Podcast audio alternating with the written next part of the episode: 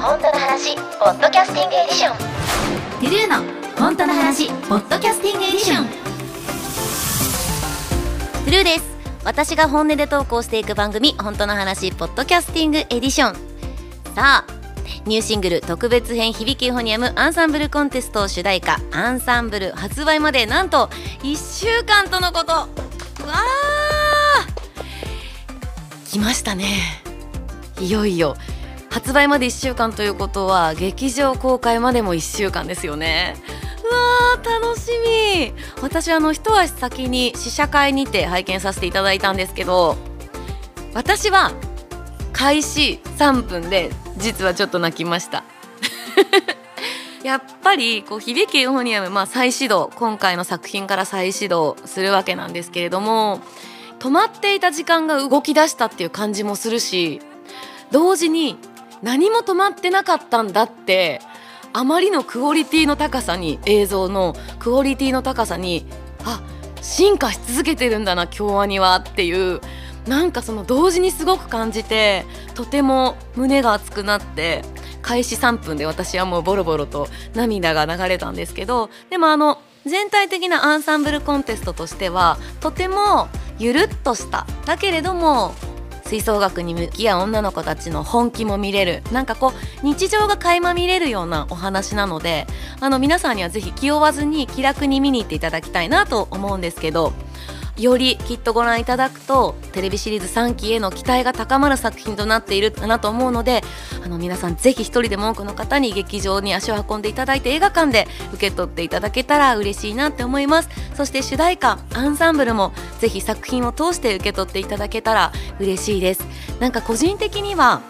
こう、まあ、楽曲制作が終わってさまざまなところで、えー、サンプラザでのワンマンライブそして先日行った、えー、バースデーライブ2023ファンクラブイベントでのあの披露を通してすごく個人的にはねライブ向けな曲だなって感じています。まあ楽曲、えっと、歌詞の意味合いもそうだったりするんですけど誰かと音を奏でること誰かと時間を共有すること共に生きることなんかそういうことを歌った楽曲でもあるのですごくライブ向きな楽曲だなって感じているから作品とともにそしてライブを経て自分の私自身のライブを経て成長させていける楽曲なんじゃないかなって思います。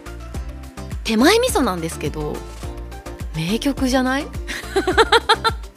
いやこれ本当あの作曲の渡辺拓也さんのおかげだなと思うんですけど作っていく過程よりも完成して皆さんにお伝えしてからの方がよりこう奥行きが生まれたというかすごく不思議な育ち方をする楽曲だなってすでに感じていて人を媒介していくことでより意味が深まっていく曲になるんじゃないかなって思うから本当たくさんの方に受け取っていただいて皆さんの中でもいっぱい咀嚼していただいて皆さんの中のアンサンブルの解釈をたくさんしてもらって一緒に楽曲育てていけたらいいかなって思ってます。いや私あのアンサンブル担当しますって時にこれ以上の曲は多分作れないと思うって書いたんだけど SNS で。本当にその通りで多分今私ができる響きユーフォニアムと一緒に曲を作れる最大限を今回のこのアンサンブルで発揮できたんじゃないかなって思う。もちろんさまざまな側面響けにはあって楽しい側面とかそれからもっとこう葛藤を描いたようなえぐみだったりとかいろんな側面があってアンサンブルはその一つの側面でしかないけれどもでも今回のアンサンブルコンテスト編と一緒に曲を作る上で私の中で120点は出せたんじゃないかなって自分自身でも思ってるから。皆さんに受け取っていただけること楽しみにしています。ぜひねあの版で CD で受け取っていただいた後に改めてあの感想も聞かせてください。お待ちしております。この番組ね生の感想を聞けるあの貴重な場所だと思っているので皆さんの感想お待ちしております。さあ、えー、先日行われたバースデーライブ2023についてメールたくさんいただいているのでご紹介していこうと思います。ちょっとお水飲みます。まずはツルリスネームシュウさんからです。ポッドキャスティングになってから初めてメールをさせていただきます。バースデーライブ2023お疲れ様でした。どうもありがとうございます。念願だった初ライブ。あ嬉しい。初ライブ無事に参戦することができました。初ライブがバースデーライブファンクラブライブってなかなかいいですね。コアですね。素晴らしい。ありがとうございます。そして生のおつるさんの歌声を聞くことができて本当に感動しました。MC で笑うおつるさん。気持ちが高ぶり靴を脱ぐおつるさん。脱いでたね。もうなんなら最初のブロックで脱いでた気がするわ、えー、サプライズで涙を流すおつるさんとたくさんの姿を見せていただきました。本当に素敵な時間ありがとうございました。いやこちらこそ本当にありがとうございます。そう靴脱いじゃったね。脱ぎ捨てましたねしかもね。お家みたいな空間にしたくてあの前回のポッドキャスティングでも話したんですけど例えばタイムマシンでテーブルと椅子とケーキを出してお家でお祝いしているような空間を作ったよってお話をしたんですけどなんか絨毯だったりとかそういった小道具だったりとかあとはこうバンドメンバーも実は、えっと、キーボードの西村直ちゃんはキャンパー仲間だったりとかしてなんかそういうこうなんだろうなアットホーム感あの存分に出していきたいなって思っていてなのでなんかそういううん、気持ちの高ぶりとかもう素直に出せたらいいなって思ってたからなんかリラックスした私を皆さんにお見せできてよかったのではないかなって思います実はあの本番の MC でも話したんだけど私いつものワンマンライブは MC はなるべく少なくしようと思っていて短くしようと思っていてその分1曲でも多くしようかなって思ったりとかあとはいい意味であんまりアットホーム感は出したくないなって思っているの。あのあくまでもバンドと私も音楽を演奏するため皆さんにお見せするためにステージに立っているからあんまりこうみんなでワッキャワッキャ慣れ合うのってどうなんだろうちょっと違う気がするなって私はバンドを組んでるわけじゃなくてあくまでもサポートしていただいているのでなのでなるべくこうそういったアットホーム感はあえて出さないようにしていたりするんですけど今回はそういったところも存分に 私のねへっぽこぶりとかも お見せできてよかったんじゃないかなって思いました。あサプライズね。あのやられましたね。いやあの今回ポッドキャスティングのタイトルコールを取ろうっていうのは、えっと、以前ファンクラブ内で行ったトゥルーの企画会議ってオンライン会議でファンの方から意見をいただいてあぜひやりたいねって言って MC 中でやることにしたんです。でそれをみんな知ってるのかな？紙が配られたらしいんですよお客様に。私それも終演後に皆さんのツイッターで知ったんだけど2回「トゥルーの？本当の話を2回撮ってください」ってスタッフの方に言われて私絶対2回撮らなくていいよって思ったの。2回撮らなくてもみんな1回練習したら全然いけちゃうからと思って当日私がアドリブでじゃあ2バージョン撮ろうよみたいな。で「トゥルーの？本当の話」みたいなのと「トゥルーの？本当の話」って2回撮ろうと思ったらまさかのサプライズをするための2回繰り返しだったらしくて2回目が取れないっていう。いや言ってくんないからね。そんなハプニングもありますよね。私の気持ちをお話しするとまあ本当の話2回目元気に撮ろうって思ったら違う音楽が流れてきてそれがもう瞬時にバースデーソングだって分かんなかったの。でえ違うよと思ってちゃんと撮らなきゃって思ったらすごい後ろを振り向いたら奈緒ちゃんがニコニコでこっち見ててあ生日ソングだ待ってと思って。で袖見たらマネージャーさんが何とも言えない微妙な顔でケーキをガラガラと運んできてあそういうことって思って。で客席見たらえ待ってみんなも歌ってると思ってバースデーソング。なんでみんないきなり歌えるのと思って。でみんなも歌ってるしあでそこでやっとサプライズだと思ったんです。でああサプライズだと思ったらなんかもう訳が感情がぐちゃぐちゃになって涙がボロボロ出てきちゃってしかもケーキ見たらみんなのメッセージカードがすごい数。あれなんかほとんどの方が参加してくださったそうですごい数のメッセージカード見たらもうなんかまたボロボロ涙が出てきちゃうししたらなんか鼻水今度止まんなくなっちゃってで鼻水止まんないから鼻かもうと思ったらタオルもティッシュも何にもないの。どうしようと思ってそんなテンパってたらそこであ待てよと思って一回確認していいですかと思ってさっきのジングルっていうかあの皆さんとのコールレスポンス取れてないですよねみたいなことを思い出しちゃってしたら「はい」みたいな「取ってくださいお願いします」みたいになっててなんかもういろんなところにごめんなさいと思って本当にサプライズ気づかなかった全く気づかなかったんです。というのも最初の打ち合わせの段階でタイムマシーンの時にケーキ出しましょうってマネージャーさんが私に言っちゃったんです。であぜひお願いしたいです。ってそれも私サプライズを言っているって知らなく分かんなくってあケーキぜひお願いしたいです。じゃあやりたい演出があってタイムマシンっていう曲は大人になった私が子供の頃の私に歌う曲だからお家みたいにテーブルと椅子も2脚出して子供の私が座っているような子供の頃の私が座っているような演出してください。じゃあその時にケーキ出してほしいですとか言って言っちゃったの。だからあもうその段階でケーキはそこで出るわけだから当然サプライズはもうないじゃないですか。でまあもうこれ自体がこのイベント自体を開催してくれてるってことが誕生日プレゼントだから全然サプライズいらないですっていうかもうサプライズがあるとかないことあるとかないとかそういうことも頭になくて。なので本当にめちゃめちゃびっくりしたしで特にあの今回 MC 中でもちょっとだけお話しさせていただいたんだけど今回のファンクラブイベントっていうのがあのうちの私が所属してるスコップミュージックっていうのが音楽制作をしてる人間がなんと3人しかいなくてその中でもあのマネージャーさんまだ25歳なんですけどこの業界入ってまだ2年の彼女がしかもコロナ禍に入ってるから本当にまだ何の経験もしたことない彼女が一から企画書書いて会場を探し歩いて会場に交渉してでセットリストも一緒に考えて全部はそのマネージャーさんがほぼ1人でやったイベントが今回のイベントでサプライズ企画する余裕なんてなかったはずなのなのになんか直前までもう頭を抱えながら悩んでいろいろと企画してくれたって聞いていやもうほんとなんかなんかそういうのもね頭でぐるぐる回ってなんかもう本当に泣いちゃうよねあんなのね。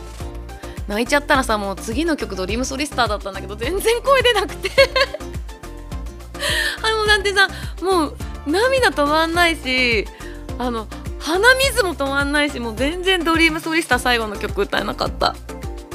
いやでも本当あのすごくいろんな気づきがあったなと思っててそれも MC 中でちょっとお話ししたんですけどもちょっと長いからカットしてくださいね。あの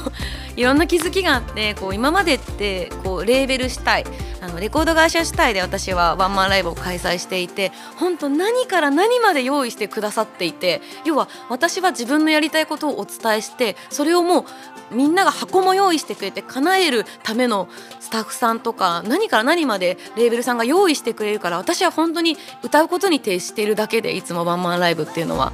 なんか本当にそれをもちろんその裏でさまざまな方が動いてくださっているっていうのを意識してたり分かってるつもりだったけど本当に今回事務所で、まあ、私も含めて3人だけで手作りで何から何まで決めていく中で当たり前だけどどんなことでも選択をする決めるのには誰か一人の力がそこには必ずなければいけなくて例えば照明一つの色でも決めてくださっている方がいるっていうことを責任を持ってくださっている方がいるっていうのをすごく痛いぐらいに痛感したしきっと私がお会いしない人たちライブとかリハーサルの現場にいらっしゃらない方でも助けてくださっている方とかいろいろとサポートしてくださっている方がいるんだろうなっていうのをすごく感じて本当にアーティストとして理解していなきゃいけないことを改めてきちんと理解できたしアーティストとして今この自分たちで手作りでライブをやるっていう経験をしたってことがすごく大きかったなってちょっとうまく表現できないんだけどすごく感じています。だってさお弁当一つでもねいつもすごい美味しいお弁当用意してくれるんですよでもお弁当何用意しますか？って言われてもえ何用意したらいいんだっけ？弁当って。何時に何を出したらいいんだっけ？みたいな。分からなくなっちゃうわけ。飲み物は何本何を用意したらいいんですかえ待っていつも何が置いてある？みたいな。お弁当の時に謎のちっちゃい缶のお茶置いてあるじゃないですか。あれはどっから出てくんの？みたいな。そんなのも私は知らないでいつもありがとうございます。いただきますみたいな感じで何気なく食べてたなって思うんですよ。知らないながらに一生懸命勉強しながらやってくれたマネージャーさんとか事務所のスタッフさんに本当に感謝だしあと改めて会場を貸してくださった飛行船シアターの方たちに本当に申し訳ないぐらいめちゃめちゃ手助けをしていただいて。音楽への情熱だけで手助けをたくさんしていただいてしまってなので本当すごく心の底から感謝しているしファンクラブイベントをもう一回やるとしたらもし叶うならあの飛行船シアターさんに恩返しもう一度恩返しがしたいしあの助けていただいたことどこかさまざまな場面でねその照明さんとか音響さんも出会うことがあると思うのでそういった時に改めてあの恩返しができれば感謝の気持ちが伝えられたらなってすごく思います。あのスタッフさんもそうだしお客さんもそうだし現地の会場のスタッフさんもそうだしなんか本当皆さんすごい音楽が好きなんだなってすごい伝わったしなんか音楽好きが集まればこう 1+1 が2じゃなくて5になったり10になったりするんだな。そこに私は甘えちゃいけないんですけどもちろん。私がきちんと全ての側を用意しなきゃいけないんですけどでもあの皆さんのおかげで2が5になったり10になったりしたすごいいっぱい化学反応が起きたライブだったなって思います。もう一つご紹介しますね。つるリスネームコケシスキーさんです。いつもありがとう。おつるさんお誕生日おめでとうございます。バースデーライブ行ってきましたよ。マーメイドなお洋服可愛かったです。ほんと人魚みたいね。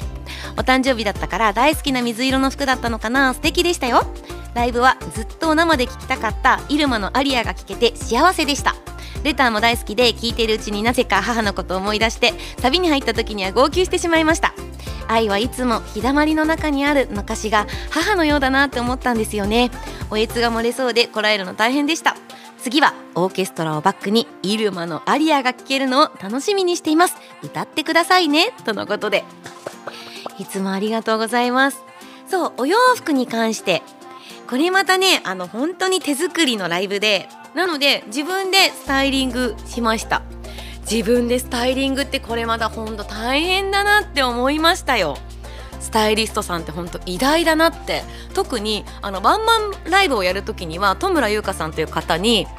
作っていただいてるんです。一から生地から作っていただいてて。なのですごく例えばボリュームがあるスカートでも動きやすかったりとか例えばガチッとしたこう何て言うんだろう重厚感がある上着を着ているように見せても例えば脇の周り腕の可動域のところがゴムになってたりとかあのすごくいろんなこと考えて作ってくださってるのね。でも自分で用意すると、まあ、既存の洋服を洋服屋さんをいろいろ巡って買うしかないしあのそういう着心地とかって着てみなきゃわからないしなんで素材感とかあとは色味の例えばワンピースと中に着たインナー別のブランドなんだけどこうさスタイリストさんじゃないからさこうお店で両方を合わせてみてこれとこれが合うかなってスタイリングできるわけじゃないじゃないですか。片方買って別日にもう片方買うからもう頭の中でこれはこの色と本当に合うんだろうかみたいな。そういうのもわからないからもういろいろ失敗したよね。インナーだけで実は3枚も買ったからね。いやースタイリングって大変だなって改めて思いました。あと靴一つにとってもさヒールが高くて見た目が綺麗に見えてなおかつ動きやすい靴とかジャンプできる靴みたいなのをいつもスタイリストさん用意してくれるけどそんなのどこで売ってるか分かんないしもう靴は無理だと思った時は脱ぐっていうことに したんですけど。いやでも改めてねそうスタイリストさんとかのありがたみもねより感じたりしました。でもね楽しかった自分スタイリングも。なんかこうファンクラブイベントはこうやってまあもちろんメイクは自分じゃできないのでメイクさんお願いしたりもしたんですけどなんかこうやって自分でスタイリングしたりとかあとは舞台セットとかも自分たちで発注したりとかもしたんだけどね。なんかそうやってこう手作り感のあるアットホームななんかよりこう一つのものをどのセンテンスをとっても思いがこもっているようななんかそういうライブをファンクラブでは作っていくのすごくいいかなと思ったからファンクラブイベントはもし次回ももちろん開催したいなと思っているしまだあのいろいろ具体的になってなってないんですけれども開催する時には自分でスタイリングまたしようかなって思ったりしていますよ。さあもう一通ご紹介しましょう。ツルリスネームバブさんからです。いつもありがとうございます。ファンクラブイベントということでアットホームな感じの中いつもとは違うアレンジですごく贅沢な時間を過ごせました。個人的にはあレターがすごく感動しましたね。タイムマシーンも隣の席にあー分かってくれてる。子供の頃のおつるさんが座っているようでそして話しかけるように歌う今のおつるさん。と子供の頃のおつるさんは今の歌を聴いたらニコニコですね。次はロームシアターオーケストラの奏でる音楽とおつるさんの歌この上ない楽しみです。また音楽できるのが楽しみです。ということでありがとうございます。うわー伝わってる。ありがとうございます。そうなんです。あの子供の頃の私が描いた夢があるからこそ今の私がこうして歌を歌うことができているなって思うからそんな感謝の気持ちを込めて作った楽曲。なんかこうファンクラブイベントだからこそできる演出がしたいなと思ってああいう風にしてもらいました。あれもさまああのろうそくですよ。ケーキの上にろうそくを立てる立てないでもいろいろ大問題があってやっぱ会場的にはステージの上で火をつけられないと。まあそれよくすごくよくあることで、まあ、そうですよね。そう当然そうですよね。って言いながらじゃあどうやってろうそくの演出をしようっていろいろと悩んで。実は、えっと、まだ皆さんタイムマシンをフルでもしかして音源で聞いていらっしゃらないかなと思うんですけどろうそくでふって吹き消す演出を楽曲の中でもしていてそれを、えっと、ステージで再現をしたくてどうしてもろうそくを使いたくて。でそれもまたマネージャーさんに「いやどうしてもろうそく使いたいんだけどなんかいい方法ないかな」っていうので一生懸命探してくれてでありとあらゆるこうアイテムを出してもらってでいやでもそれだとこうでできないよねこれが現実的じゃないよねとかいろいろ考えた結果キャンドルになって。あのキャンドルのあのオンオフやっての私なんですよ。あれ自分でフッてつけて最後もフッて吹き消すタイミングでポチってオフをしてるんですけどあれが要はリモコンだからキャンドルの場所によっては消えきらないで残ったりするの。でもそのキャンドルが消えきらなかった時にそのキャンドルを一つおもむろにとって改めてフッて消す練習とかねありとあらゆる可能性を考えてリハーサルを行ったんですよね。いや大変だった。はいなんていう裏側もありつつそうですね次はロームシアターでオーケストラコンサート。あの少しだけねセットリストの方も皆さんにお届けしたりももうすでにお話ししたりもしてるんですけど今回は昼公演「シンシアリー」と題しまして「バイオレット・エヴァーガーデン」をフィーチャーしてそして夜公演は、えー、アンサンブルと題しまして「響けユーフォニアム」をフィーチャーしてお届けしようかなと思っております。あの私今までセルフカバーとしてしかカバー曲披露したことがないんですが今回は、まあ、作品をフィーチャーすることもあって作品のエンディング楽曲も初めて、えー、 TRUEとしては初めてカバー曲披露いたします。例えば昼公演「バイオレット・エヴァーガーデン」は茅原実里さんが歌う「道しるべ」を。そして夜公演では北宇治カルテットが歌う「トゥッティやヴィヴァーチア」を歌わせていただこうかなと思っております。作品パートのお話をこうやってね皆さんに告知する時にしがちなんですけど作品パート以外のところも絶対驚くなっていう楽曲だったり演出だったりと,、えーと、アレンジだったりとかもいろいろちょっと考えているので2公演ご覧いただいても全く飽きないと思う。うん、全然違う2公演になると思うので皆さんぜひ昼夜2公演通してお楽しみいただけたら嬉しいなって思います。あのいろいろとファンクラブ特典ファンクラブでお申し込みいただいた方への特典も考えておりましてまずはですねファンクラブでお申し込みいただくと後日行われるオンライン打ち上げ、まあ、みんなでオーケストラコンサート振り返りながらお酒でも飲もうよっていうオンライン打ち上げに全員まるっとご参加いただけます。そして昼公演の前始まる前にですねバックステージツアーというかリハーサルツアーを行いたいなと思っていてファンクラブでお申し込みいただいた方からご希望の方から抽選で10名様あの当日のリハーサルも見学していただこうかなと思っております。オーケストラのリハーサルを見学って多分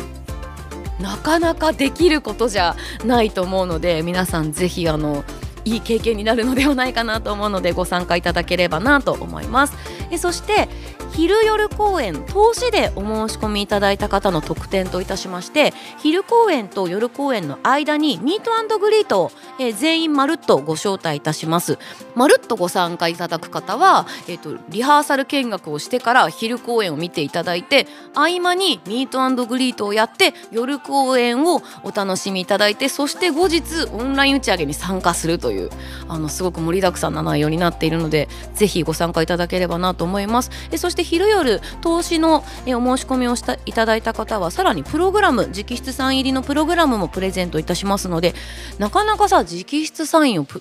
ログラムに書くっていう経験もなかったりあとプログラムを作るのが多分私ワンマンライブでは初めてなのでぜひ受け取っていただけたらと思います。よろしくお願いいたします。改めまして10月7日土曜日ロームシアター京都メインホールを会場にアニラブ京都プレゼンツトゥルーオーケストラコンサート2023を開催いたします。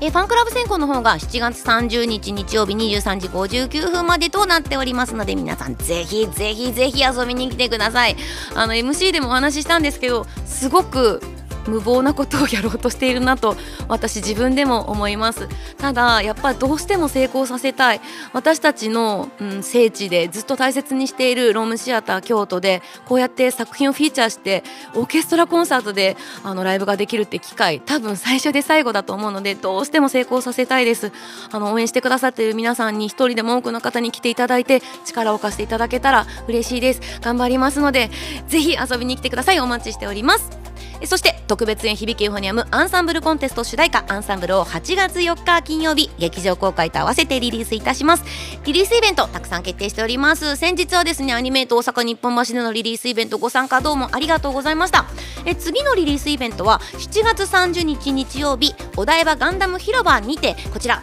観覧無料のライブとなっております。えそしてですねその次が8月5日土曜日えラチッタ・デ・ラ川崎内中央噴水広場にてえこちらもですねどなたもご覧いただける観覧無料のライブとなっております。えそして9月17日にはアニメート池袋本店さんにてえ店舗さんにてリリースイベントを行います。多分ですけどアンサンブルのリリースイベントはこちらの9月17日が最後になるんじゃないかなと思っているのでいろいろと特別な日にできたらいいなと思っているのでぜひ遊びにいらしてください。お待ちしております。詳しくはトゥルーオフィシャルサイトや私トゥルーのツイッターまたはスタッフのツイッターをご覧くださいということでまた次回お会いしましょう長くなったなトゥルーでしたバイバイトゥルー